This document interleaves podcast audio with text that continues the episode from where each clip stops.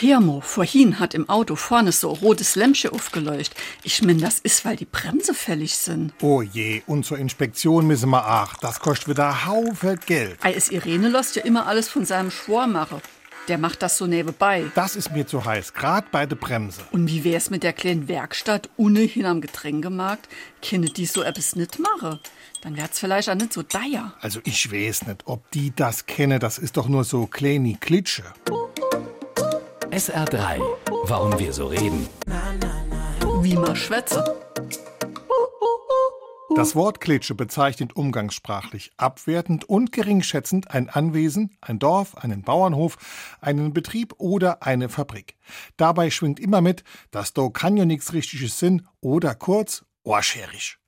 Zunächst tauchte das Wort im 19. Jahrhundert vorwiegend in Ostdeutschland auf. Das würde passen, denn Klitsche soll eigentlich aus dem Polnischen kommen und sich entweder von Klitka als Bezeichnung für eine kleine, enge, schlechte Behausung oder von Kletsch für ein armseliges Bauwerk oder ein Lehmhaus ableiten.